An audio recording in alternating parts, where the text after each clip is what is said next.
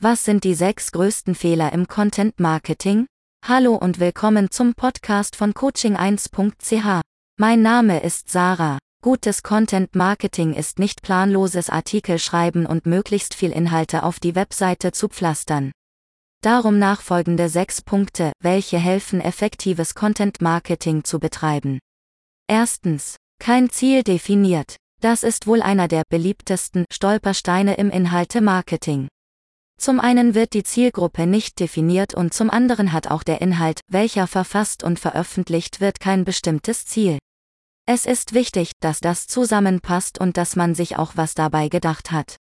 Das bedeutet zuerst eine Strategie festlegen und nicht damit beginnen, hektisch Inhalte zu produzieren. Wenn man das nicht beachtet und die Inhalte nicht auf das Zielpublikum abstimmt, dann ist das ein Schuss ins Blaue, der außer Späßen nichts bringt. Zweitens. Content Marketing ist keine Werbung. Das ist jetzt etwas kontrovers. Ja, Content Marketing soll helfen, Produkte verkaufen. Aber der Content Marketing Artikel ist keine Verkaufswerbebroschüre. Content Marketing ist keine Produktwerbung. Nun stellt sich natürlich die Frage, was soll ich dann schreiben? Der Inhalt muss für den Leser interessant sein und einen Wert haben. Also ein Beispiel. Wer einen Motorradhelm verkaufen möchte, kann einen Artikel oder Video rund um das Helmtragen produzieren. Tipps und Tricks, damit das Tragen angenehm ist. Vielleicht auch Helmzubehör empfehlen. Drittens. Aufwand unterschätzen. Inhalte Marketing kann man nicht einfach mal so rasch nebenbei machen. Content Marketing ist kein 100 Meter Lauf, sondern ein Marathon. Um gute und zielgerichtete Inhalte zu erstellen, ist ein nicht zu unterschätzender Aufwand notwendig. Also muss ein Budget und ein Plan erstellt werden. Viertens. Wahllos Inhalte erstellen. Was oft geschieht, dass Content des Contents Willens erstellt wird. Wenn dann schon die Planung mal steht und man sich darauf geeinigt hat, achtmal monatlich Inhalte zu publizieren, dann kommt es immer wieder vor, dass einfach Content erstellt wird, weil es so geplant ist. Wenn die Ideen fehlen, dann ist es ein leichtes, einfach einen Füller zu produzieren. Das ist aber vermeidbar, wenn man die Technik des Topic Bridging kennt.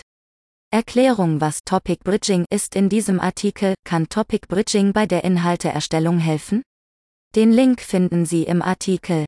Fünftens. Keine interne Verlinkung. Was vielfach immer noch oft passiert ist, dass keine internen Verlinkungen gesetzt werden.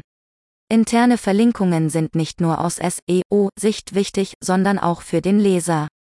Es wäre doch schade, dass wenn Sie es einmal geschafft haben, den User über Content Marketing auf die Webseite zu holen.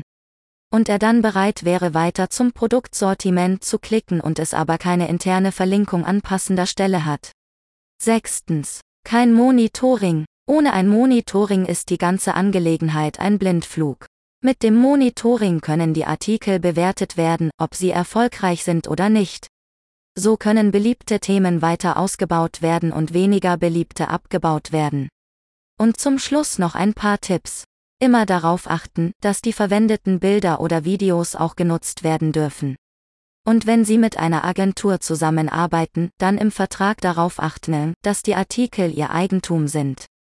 Weiter ausführliche Infos über Content Marketing auf www.coaching1.ch